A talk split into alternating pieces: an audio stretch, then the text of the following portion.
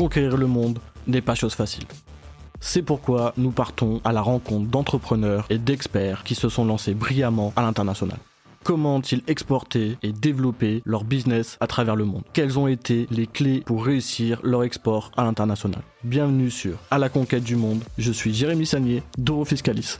Nous sommes un cabinet reconnu apportant à une centaine d'entreprises les solutions fiscales, douanières et comptables pour faciliter leur développement à l'international. Et je vous souhaite une excellente écoute. Alors bonjour Patrice. Écoute, je suis très heureux de te recevoir sur ce podcast. Vraiment, merci beaucoup d'avoir accepté mon invitation. Euh, on se connaît pas beaucoup, donc ça va être vraiment l'occasion bah, de pouvoir échanger euh, bah, tous les deux euh, sur, euh, sur toi et tes, tes activités. Euh, pour parler un petit peu avec nos auditeurs, on va faire trois épisodes ensemble parce que bah, tu es vraiment multi-entrepreneur, tu as plein de business différents et du coup, on a trouvé ça intéressant de faire trois épisodes distincts pour vraiment pouvoir échanger longuement sur, sur tes différentes activités. Euh, donc, bah, écoute, euh, pour commencer, si tu veux, euh, je te laisse te présenter à nos auditeurs. Ok, super. Merci beaucoup, Jérémy, pour, euh, pour l'invitation. Très sympa. Euh, bah, tu m'as dit de présenter un petit peu ça. J'espère que tout ce que je vais raconter pourra servir euh, aux auditeurs. Bah, en quelques mots, moi, je m'appelle Patrice Misbé. Euh, je suis né en Suisse, à Lausanne, il y a 36 ans. J'ai un père euh, franco-suisse une mère danoise. Euh, je suis avec ma femme depuis maintenant 10 ans en juin déjà, avec trois enfants. J'ai né qui a 6 ans et puis deux garçons qui ont 4 et 2 ans. Donc assez sport au niveau familial. Et, euh, et puis je travaille pour euh, bah, deux conglomérats chinois qui appartiennent à, à la même famille. Euh, une partie fait dans, dans l'immobilier au sens assez large de la finance et puis l'autre dans, dans le domaine de la santé aussi de façon assez large. Euh, je travaille avec eux depuis 2-4 ans. D'accord. Voilà un petit peu en quelques mots qui je suis. Et est-ce que tu peux nous dire un petit peu plus sur ton parcours, bah, justement, avant de travailler pour ces conglomérats? Euh, oui, bah, en fait, j'ai fait toutes mes études à Lausanne. Euh, pour être honnête, j'ai eu un parcours assez chaotique. Euh, J'étais plus à l'époque à courir des jupons et puis faire du snowboard que- qu'étudier de façon assidue. J'ai changé trois fois de lycée, j'ai fait une case par internat chez, chez des chanoines euh, dans les montagnes en, en Suisse. Euh, j'ai jamais été un mauvais garçon, mais, mais voilà, je me concentrais pas sur, sur mes études. J'ai les parents derrière moi qui, qui me poussaient. En Suisse, y a un parcours un petit peu différent de la France. Euh, j'ai pas eu de, de bac. Euh, j'ai un espèce de diplôme de fin d'études commerciales. Euh, c'est un, presque un équivalent au bac, mais on peut pas aller à l'université avec ce papier. Donc, j'ai fait une, ce qu'on appelle une maturité professionnelle. C'est un concept similaire au BTS en France, plus ou moins. J'ai fait ça dans une entreprise euh, qui organise des congrès internationaux. Bon, le siège est le. Alors, euh, c'était une très bonne leçon de vie. Je me suis finalement réveillé. Je suis devenu un mec. Je suis passé du garçon au, au jeune homme. Euh, et puis, j'ai appris ce que c'était le travail pour la- ce stage. J'ai donc fini ma maturité professionnelle. Et puis, ça me donnait en fait le droit de rentrer dans, toujours pas à l'université, mais dans ce qu'on appelle des, hautes écoles commerciales. Donc, je crois qu'en France, vous avez l'équivalent des, bah, des écoles commerciales, non? Ouais, les écoles de commerce?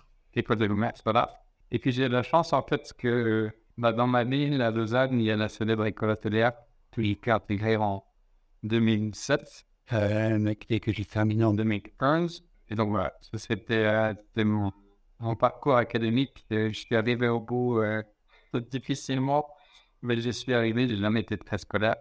Je voulais toujours aller, aller travailler. Et puis bah, du coup, j'ai eu mon premier job euh, en sortant de l'école hôtelière. Je ne savais pas trop ce que je voulais faire. Et j'ai commencé à travailler dans une, un cabinet de recrutement en tant que chasseur de tête ou recruteur. Il y en a pour, pour le métier que je faisais.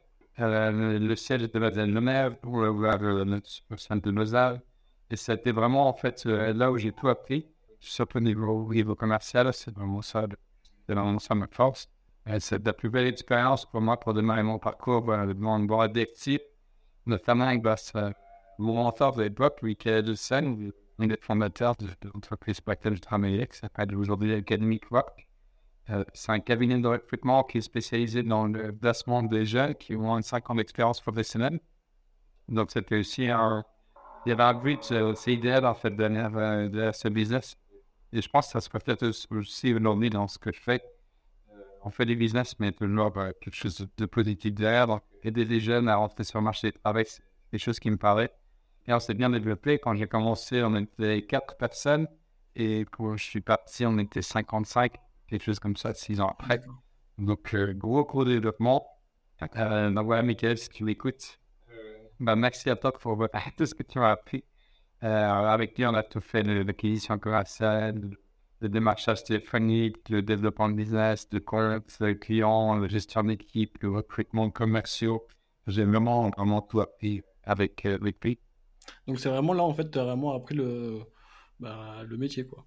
Oui, j'ai appris à travailler, j'ai appris à développer, euh, de partir d'une toute petite structure à quelque chose de, plus grand. Alors, entre deux, on s'est fait racheter par, par le groupe Academy Corp, euh, qui nous a aussi aidé à pouvoir rentrer un peu de cash pour, pour se développer mais vraiment de, partir dans, un petit projet à quelque chose de noir, c'est la première que je l'ai vécu euh, avec eux. C'est quelque chose que j'ai répliqué euh, dans, dans, les différents business que, que je fais aujourd'hui.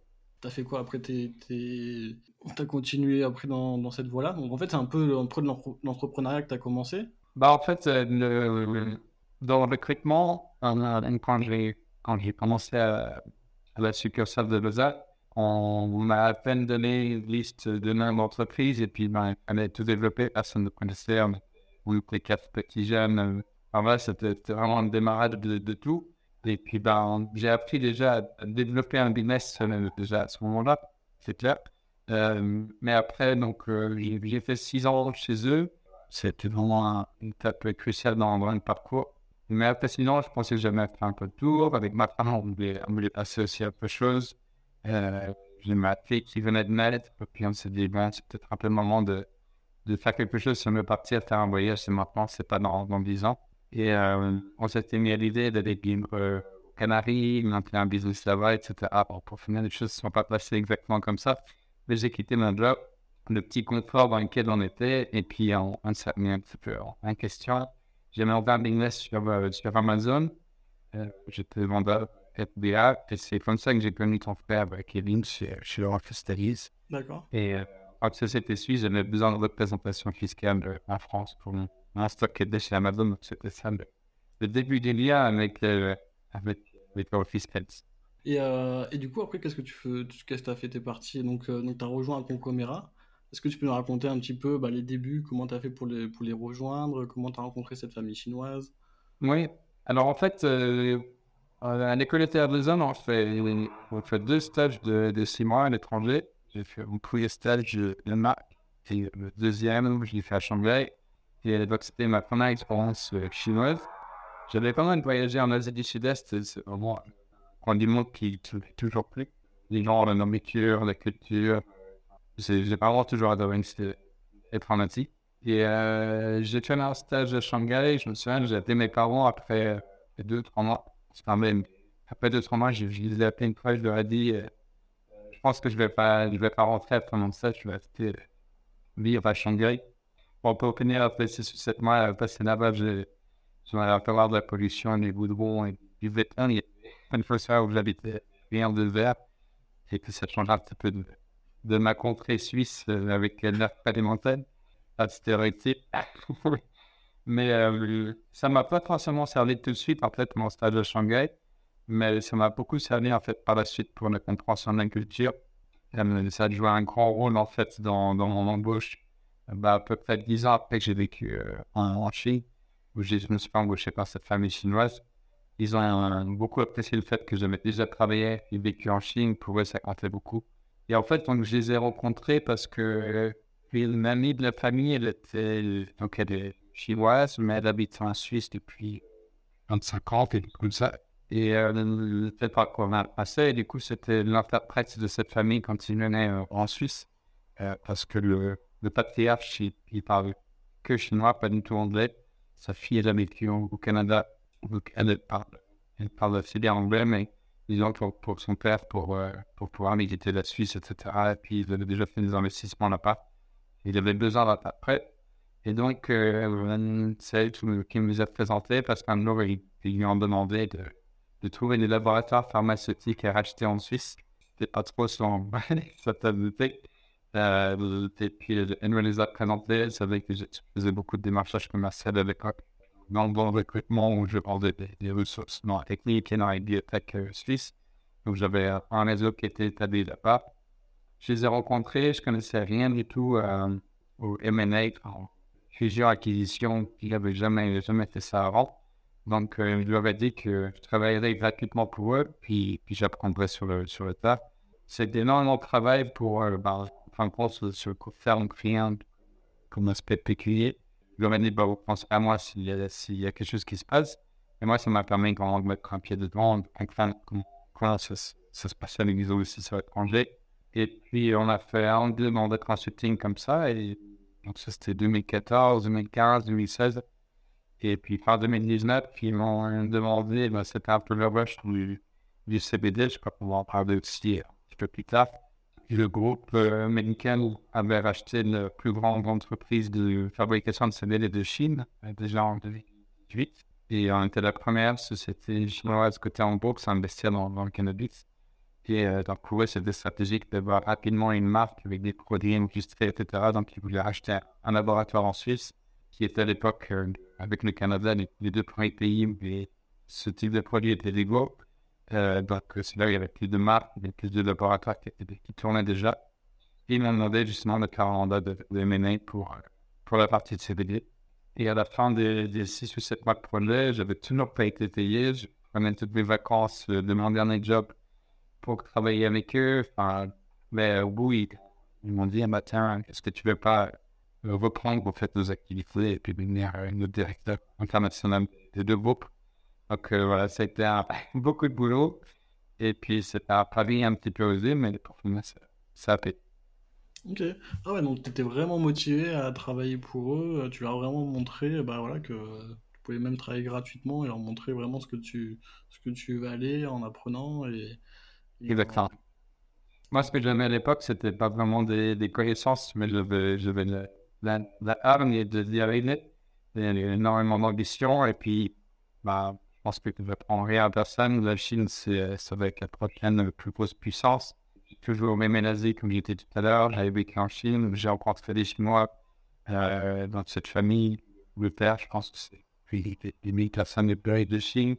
Euh, donc, euh, je savais que j'étais tombé sur, sur, des gens avec qui je pouvais apprendre énormément.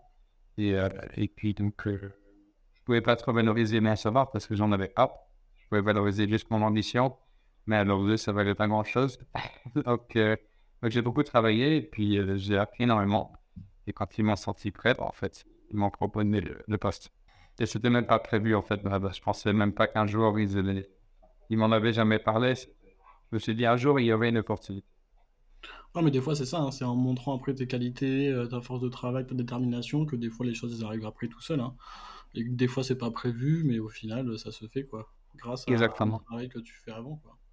Et du coup, est-ce que tu peux nous dire un petit peu plus euh, ton rôle, justement, dans, dans, tous ces projets? Euh, alors, c'est, vraiment hyper varié. Comme, comme je disais avant, quand, quand ma femme elle me demande, quand quelqu'un lui demande ce que, ce que j'ai fait, c'est pas quoi répondre parce que c'est tellement de trucs différents. Euh, parce que eux font tellement de trucs différents. Si, si je commence un petit peu par le haut, en fait, il y a, il y a un groupe euh, qui s'appelle Yuhua en chinois, Yuhong, nom équivalent en, en anglais. La Yuan Group, en fait, c'est un groupe qui est né en 1992, qui s'est consacré pendant, pendant plus longtemps dans partie immobilière. Euh, et puis, gentiment, voilà, on a fêté notre enfant. Euh, les, dernières années, il y a eu beaucoup de, la partie investissement euh, financier, en fait. Et le Yuan Group, c'est on à peu près un milliard de mètres carrés de terrain pour, pour la partie immobilière. Je sais même pas en fait quelle est la superficie de la France ou de la Suisse, mais peut-être qu'on arrive à localiser une partie de ces pays là-dedans. Euh, et qu'on a plus de 10 millions de mètres carrés de l'immobilier construit, donc c'est vraiment une grosse empire, c'est une des 100 plus grandes entreprises de Chine. Et puis ces dernières années, ils ont fait pas mal d'investissements, notamment dans des entreprises comme Xiaomi. Peut-être tu connais la marque de téléphone portable. Ils ont développé toute une partie de smartphones, des des appareils connectés pour, euh, pour faire des, des, des euh, donc, c'est toutes des choses qui sont en lien de très avec, euh, avec l'immobilier. Et puis, on a fait un partenariat stratégique avec Seraphim, qui est le plus grand producteur mondial de panneaux photovoltaïques, avec qui on équipe nos, nos bâtiments. On a beaucoup d'hôtels, en Chine et en Suisse aussi. Donc là, par exemple, le projet Locky Hall, il m'occupe de la distribution des panneaux photovoltaïques de la marque Serafim euh, pour la France principalement et la Suisse. Et puis, on va développer toute l'Europe dans les mois à venir. Et puis, on a un hôtel en Suisse avec absolument magnifique. Ils ont des bons groupes, Chinois. Euh, c'est un hôtel qui a mis des vignes de, qui a été classé par l'UNESCO comme vignoble plus, plus beau du monde, euh, qui est entre Lausanne et, et Montreux, qui connaissent un peu la région. C'est juste en face de Evian, en fait. On a, on a même vu sur le, le lac Léman, le lac de Genève, pour ceux qui l'appellent comme ça, et des montagnes des lions derrière. C'est absolument somptueux.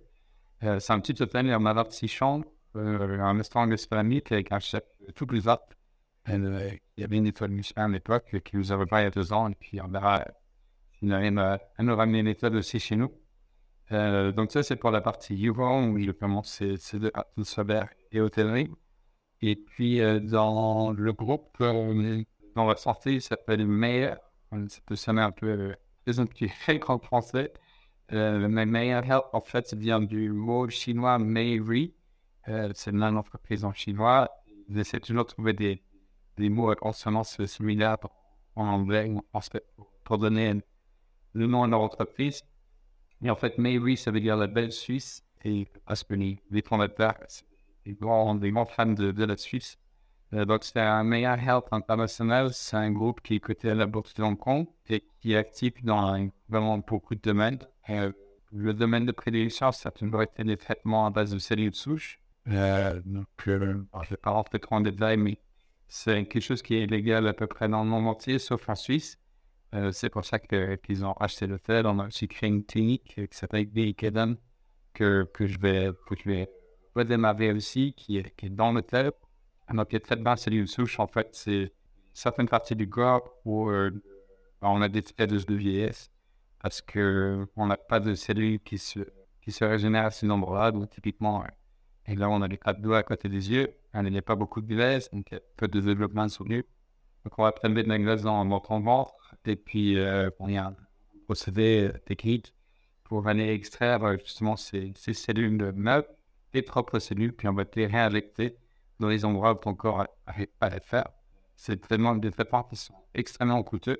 Et puis je disais tout à l'heure, on va relancer la clinique cette année parce qu'en fait, euh, on n'avait que des clients chinois qui venaient faire ça en Suisse. Et puis il va falloir que vite en probablement un peu pas plus venir. On avait mis la clinique en pause. Elle m'a réactivé d'ici, d'ici deux, trois mois, on est en train de, de travailler dessus? Ok, donc ouais, donc vous êtes dans l'immobilier, pharmaceutique, hôtellerie, euh, cannabis. Euh, c'est vrai que c'est, c'est vraiment des domaines euh, très différents, donc j'imagine que ça va être hyper enrichissant pour toi de travailler dans tous ces domaines et justement Oui. faire un peu du ping-pong, j'imagine, entre plein d'informations pour justement rester à jour. C'est comment justement de travailler dans tous ces projets hyper variés? Bah, en fait, au tout début, quand on présente un projet, j'ai toujours euh, une petite appréhension. Je pense que c'est, humain parce que bah, moi, j'étudie euh, l'autonomie. Donc, euh, quand on vient me me dire, maintenant, il faut vendre, euh, ou il faut développer une marque de, de CPD, ou il faut vendre des compléments alimentaires. Ou... Là, on, on, on une division que j'ai créée il y a trois ans maintenant, la division pharma de, de Meyer Health, qui est une division qui fait du de médicaments. Donc, on produit des médicaments en Chine et on les vend principalement en, en Amérique latine. Et puis là, on a, on a vendu euh, à faire un partenaire, on a gagné un appel d'offres public au Mexique où on va fournir les hôpitaux publics les prochaines années avec des anesthésiants. Il y a deux ans, j'avais aucune idée de ce que c'était quand on m'a dit le nom du produit. Mais bon, en fait, il n'y a, rien qui est vraiment rien trop compliqué. Euh, ça, c'est des trucs qui s'apprend. Et puis surtout dans la position dans laquelle on est, on n'est pas obligé de connaître tout euh, jusqu'au fond de, de la technique. On est vraiment là plutôt pour mettre en connexion avec un producteur, un acheteur, un distributeur. Euh, donc on doit connaître les aspects principaux, mais euh, je suis pas médecin, je suis pas, euh, pas je comprends pas tout euh, comment fonctionnent ces, ces molécules. Je sais juste que du côté réglementaire, on est, on est dans les cases, on a des bons, euh, des bons papiers euh, d'enregistrement, des- tout ce qui est pharmacovigilance, etc. Et puis, euh, et après, c'est pour vendre des, des bouteilles d'eau ou des, des seringues. Ça ne change pas grand-chose. Oui, après, Mais après, c'est vrai qu'on a, on a une, diversité, une diversité qui est vraiment importante. On a aussi acheté le, la quatrième plus grosse usine au monde de production de cigarettes électroniques. Ça peut paraître un peu bizarre d'être un groupe euh, dans la santé et, investir dans ce type de, choses, mais on a vraiment un programme pour donner une alternative aux fumeurs de là-bas et puis de, passer sur quelque chose de moins nocif. On a aussi développé toute cette division-là pour, euh, pour avec du CBD.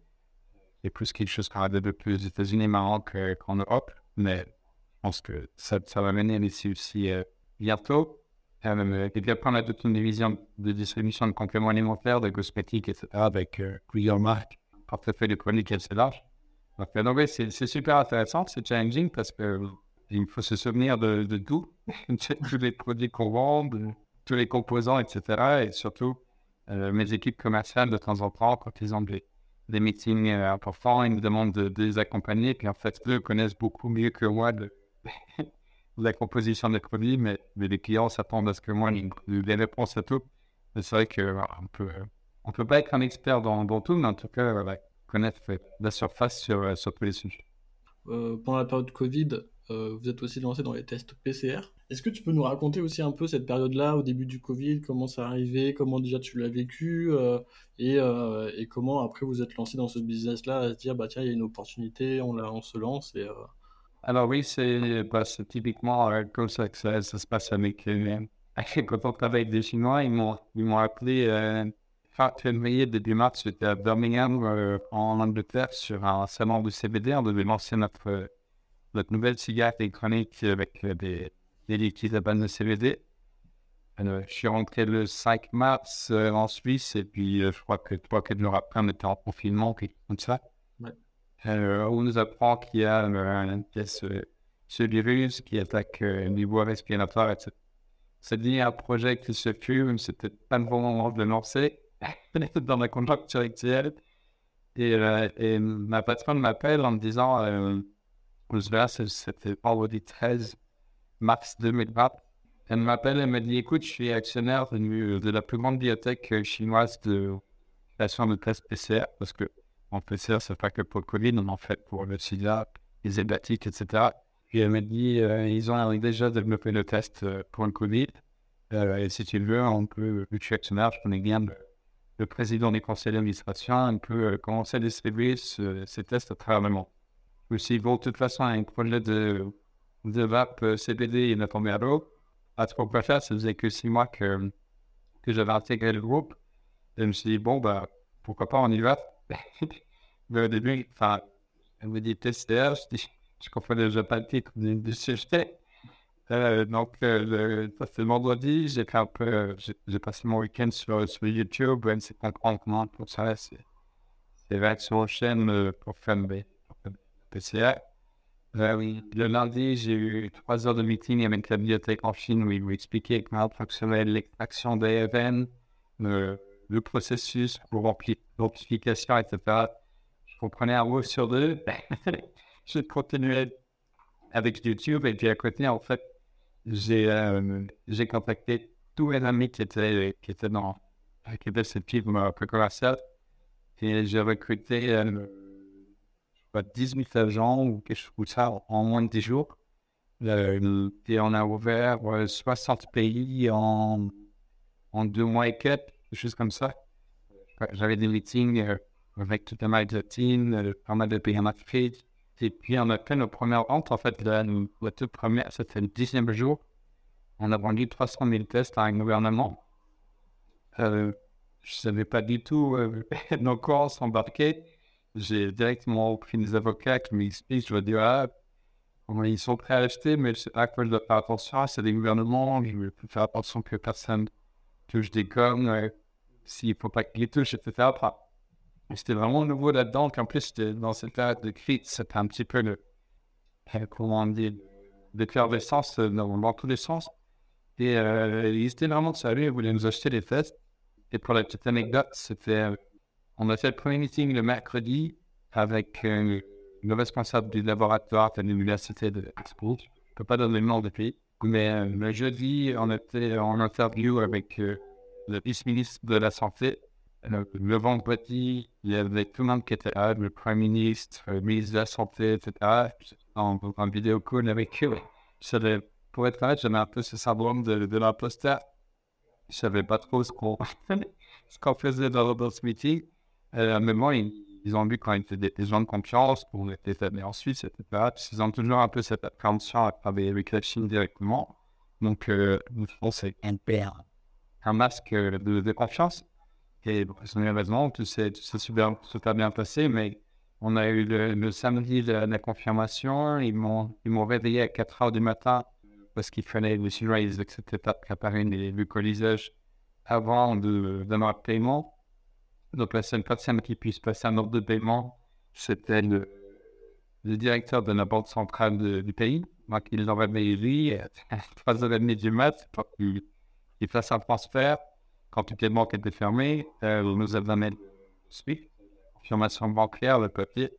Euh, ils m'ont réveillé à 4 heures du mat, ils m'ont dit c'est bon, on est, on est prêt, le paiement est fait. Euh, j'ai directement contacté la Chine, il y avait quoi, faire des 15 jours après, je eux, c'était dimanche matin, le mardi, c'est tous les jours. Euh, et puis, ils nous ont envoyé un avion euh, depuis, depuis ce pays. Ils sont partis sans plan de vol. C'était c'était vraiment n'importe quoi. Ils sont arrivés en dessous de l'espace aérien chinois. Personne ne savait ce qu'ils faisaient là parce qu'ils n'avaient pas de plan de vol. Euh, donc, c'était avec, avec les, les de manufacture. On parlait avec les autorités aériennes pour leur donner l'autorisation d'atterrir sur le, sur le sol chinois. Ah ouais, ça a été vraiment euh, assez, assez compliqué. Et l'avion touche le sol, et en fait, on se rend compte qu'ils ont envoyé une mauvaise avion. Ils n'ont pas envoyé un avion cargo, ils ont envoyé un avion passager. Et euh, du coup, on chargeait les, les glacières qui étaient à moins 25 degrés euh, pour les tests sur des sièges et on mettait le, la ceinture pour les passagers pour bloquer de, de la glacière. On a chargé, ouais, c'était vraiment un peu chaotique. dire. Mais ça s'est fait hyper rapidement. Du coup, on s'est dit, bon, en deal, on a signé notre premier deal.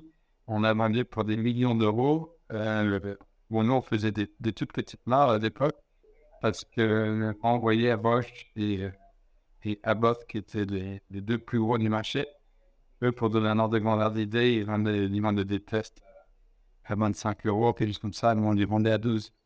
Et on essayait vraiment de, que, que ça fasse du sens, de, de, de vendre ça, et puis pas juste se faire de l'argent sur, sur le dos d'une crise. Pour moi, c'était une partie vraiment importante. Euh, voilà, qu'on puisse euh, aider, en fait. On fait du business, mais on prend en aide. Et puis, on n'a pas besoin de, de faire des, profits euh, qui, soient, qui soient complètement démentiels. Donc, euh, donc ouais, on, on, s'est concentré là-dessus. On a développé, euh, on a développé voilà, beaucoup de pays. Les, gros pays à la fin, ça a été plutôt l'Amérique latine. Les Européens, des feux, des feux roches et, les Américains à bord. Ils ont réussi à, rattraper le- leur capacité de production. Ils ont arrêté de travailler avec des tests chinois. Ils sont retournés, retournés chez eux. Mais tous les pays en, voie de développement, on a fait plein de projets en, en Afrique du Sud, au Mozambique, au Zambie, etc. Et vraiment, on essaie d'apporter, euh, d'apporter des tests avec euh, on faisait 5-10% de marge. On était super content de pouvoir aider les, les populations locales. Les Chinois, ils étaient contents, tout le monde était content. Vraiment un moment euh, important. Donc, c'était aussi un, un gros développement de, de la division pharma de, de Meyer Health. Et puis, on a fait ça pendant ouais, un peu plus que qu'un an.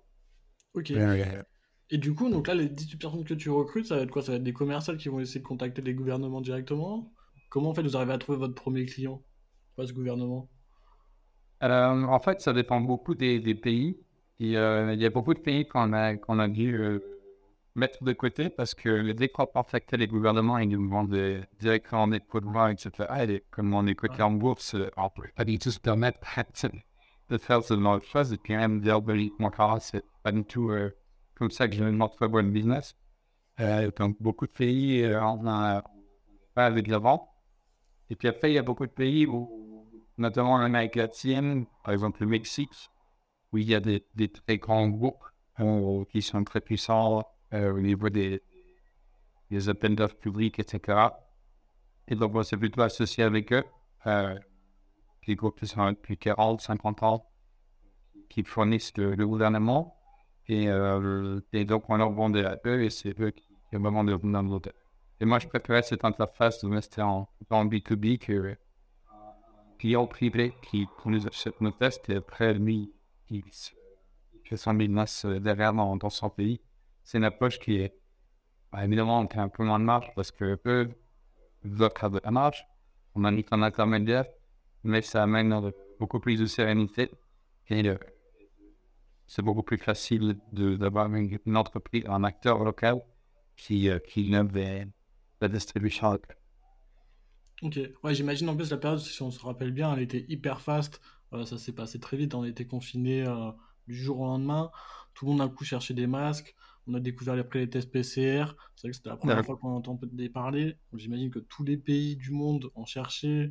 Euh, donc ouais, j'imagine que des, des, anecdotes comme ça, tu dois en avoir avec des avions qui partent du jour au lendemain, chercher le thermac. Là, c'est impressionnant, mais surtout les, masques et les gants, par exemple, c'est une industrie où, au début, on a un petit peu regardé, mais après, on s'est dit, on ne va pas rentrer dedans. C'est pas quelque chose où on à amener de valeur à noter. Il y avait énormément de magouilles sur les, sur les marchés, il y avait des, faux acheteurs partout, des fausses entreprises avec des faux certificats. Enfin, c'était un peu la jungle, ce, ce côté-là. Vendre des tests Covid, déjà, ça nous ah, c'est quelque chose où on se dit, ah, ça s'adresse à d'autres types d'acheteurs. C'est pas quelqu'un qui s'improvise euh, distributeur de tests PCR qui, qui va nous acheter ses produits. Ça va vraiment être euh, des, professionnels de, de la hanche. Euh, et on est en contact avec les chaînes de laboratoire que, qui dans tous les pays. Donc, c'était vraiment plus du, du vrai business, puis pas de, pas de la magouille. Euh, j'étais dans des, des, centaines de groupes WhatsApp où il y avait 25 intermédiaires entre un acheteur et, un producteur au Vietnam, ou en Malaisie, qui se dit en. Puis au bout d'un moment, c'est une stop. On, on va complètement arrêter ça et se focaliser sur, euh, sur des, des, produits qui sont plus, plus spécifiques. ok, super. Et du coup, est-ce que. Euh, donc, ouais, vous avez fait que, que les tests PCR Vous n'avez pas dire, euh, tiens, on va faire après. Euh des masques ou, euh, ou, je sais pas qu'est-ce qu'il y a, on peut, on peut avoir comme... On a vendu des tests euh, rapides, des tests antigéniques. Ouais. Euh, et puis, en fait, on a, on a on n'a pas vendu des masques. On a notre usine de cigarettes électroniques, elle est immense. Je crois juste la partie production ou assemblage, elle fait à peu près 800 mètres carrés, quelque chose comme ça. Ils ont poussé les, les machines d'assemblage de cigarettes du côté. Ils ont acheté quelques machines pour faire des masques. Et, euh, ça, c'était euh, aussi quelque chose qui tenait à cœur à notre, notre fondateur, c'est de, faire des donations. Donc, il a, donné plus que 900, beaucoup de tonnes euh, de, matériel pour différents hôpitaux de, de la région en, Chine. Et puis, dans notre usine de cigarettes électroniques, on avait des, machines qui produisaient des masques, mais on les, on les on les donnait en Chine à nos employés, à, aux communautés locales, etc. Donc, ça n'a pas été, pas été du côté du. Mais après, c'est vrai qu'on a vendu des tests antigéniques euh, avec un nouveau partenaire qui est son siège juste à côté du, du siège de Yuhan, à Nanjing. Et puis, avec lui, on a développé encore tout le réseau qu'on avait développé avec les tests PCR, avec l'autre biotech. On a pu réactiver en fait le réseau avec ces nouveaux produits. Et en fait, c'est à la fin du, du Covid, quand même bien avant la fin, on s'est dit, voilà, on a, on a créé un réseau aujourd'hui sur, sur énormément de pays avec des acteurs euh, locaux qui sont, euh, qui sont solides. Et du coup, on, a, on est allé les revoir, puis on a dit, bon, on s'est rendu compte que notre valeur ajoutée, c'était de trouver des, bonnes usines en Chine de production. Quels sont les produits dont vous avez besoin? Et, euh, et puis on peut essayer de les comme ça, d'aller chercher des produits ou des ventes qui n'ont rien à voir avec le Covid. Donc, typiquement, les anesthésiants, là, on, on. Euh, on est en train de voir pour la République dominicaine, pour la Colombie, euh, pour l'Afrique du Sud. On est en train de développer plusieurs choses. Euh, il y a un projet qui me tenait beaucoup à cœur, c'était l'insuline, parce que j'ai un employé qui vient de l'Amérique qui est, qui est diabétique, a dû partir de, du Venezuela parce qu'il ben, n'avait pas accès à l'insuline de façon régulière. C'était des, de l'insuline de contrebande. Il me disait c'était des Colombiens qui, passaient la jungle avec des tuyaux d'insuline dans leur sac à dos. Enfin, c'était un peu, un peu dangereux comme, comme type d'injection qui se faisait. Je ne savais pas s'ils avaient la spéculation du froid, si, si le passeur il, il avait gardé ça pour, une semaine au soleil, quand son sac. Et puis, euh, puis il a réussi à partir de Venezuela, s'installer en, en Europe. Et quand il m'a dit son histoire, en fait, ça m'a vraiment, ça m'a vraiment touché. On a fait un peu de recherche, on s'est rendu compte que plus de 50% des diabétiques en Amérique latine qui n'ont pas accès à l'insuline, soit parce que c'est trop cher, soit parce que la logistique ne le permet pas. Et du coup, on, est en train de, chercher des, des fabricants d'insuline en Chine et puis de les distribuer chez nos clients qu'on a, qu'on a développé pendant la période de Ok, ouais, donc en fait, vous êtes vraiment hyper réactif, quoi. Donc là, sur le Covid, ça s'est passé, hop, on passe sur des tests PCR, on arrive à produire énormément de tests d'un coup, on peut les vendre dans, différents pays. Maintenant, le Covid, bon, c'est entre guillemets un, un peu, un, peu terminé, donc on va essayer de leur, vendre des nouveaux produits.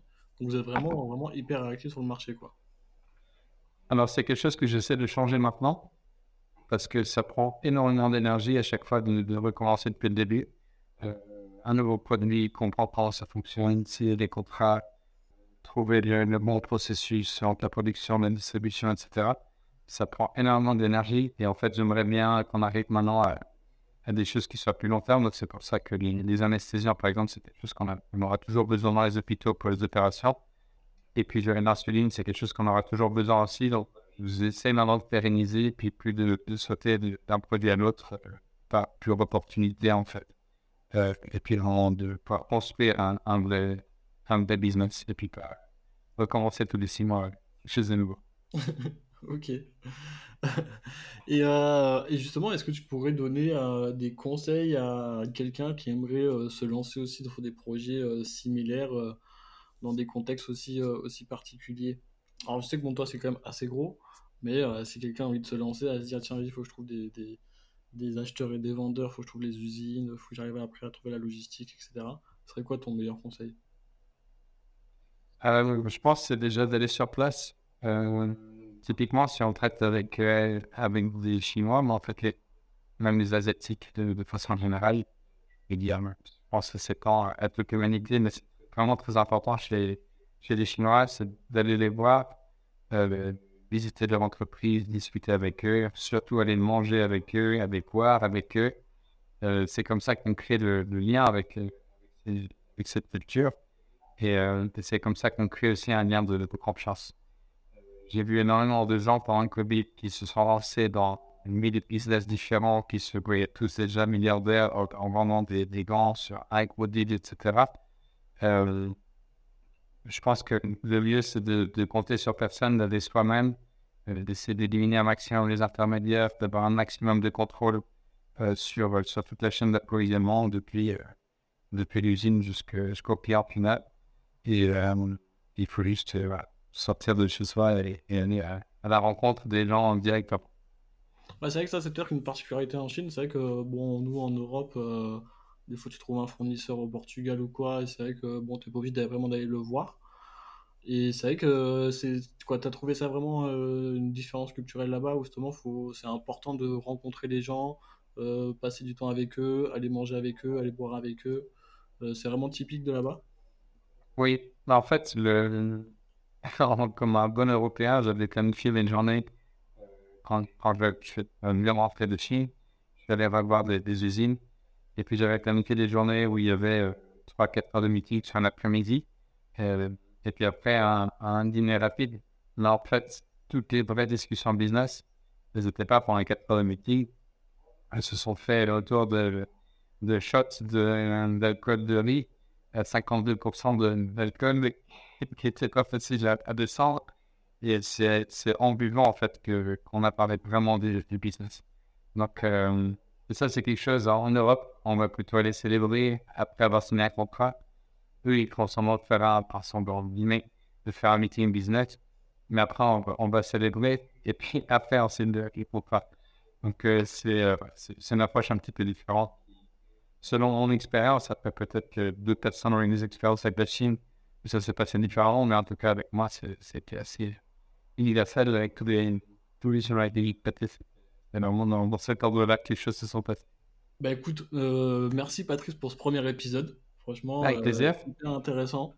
bah, on va se retrouver dans 15 jours pour notre deuxième épisode. Donc, je rappelle à nos auditeurs, on va faire trois épisodes ensemble. Bah, comme, comme, vous avez pu le constater, Patrice a plein de projets, a plein de business différents, et donc c'est vrai que c'était important pour nous de, de, pouvoir faire plusieurs épisodes ensemble.